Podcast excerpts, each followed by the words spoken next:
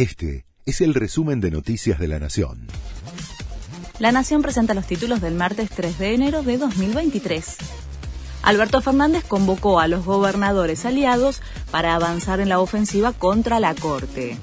La reunión en la Casa Rosada de esta mañana, sin embargo, tendrá notorias ausencias. Además de los opositores, no estarán los mandatarios de Río Negro, Neuquén, Misiones y Salta. Del Frente de Todos faltarán Mariano Arcioni, Omar Perotti y Juan Schiaretti. Otros oficialistas debatían si se sumarían a la convocatoria volvieron a subir los contagios de COVID.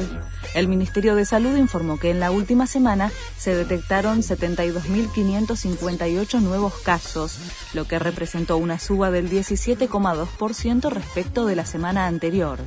Los contagios subieron 167,6% en diciembre.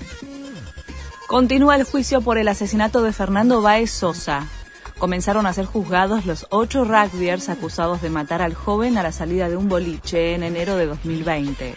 Desde las 9 se desarrolla la segunda jornada del proceso. La primera en declarar hoy es Julieta Rossi, la novia de la víctima.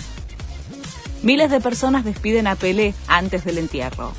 Durante la madrugada, los fanáticos continuaron visitando el Estadio del Santos para darle el último adiós a la leyenda del fútbol brasileño. El público puede ingresar hasta las 10, hora en que comienza la caravana hacia el cementerio donde será la despedida final. Leo Messi se fue de la Argentina.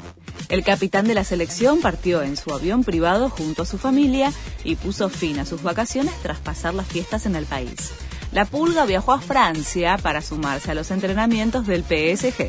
Este fue el resumen de Noticias de la Nación.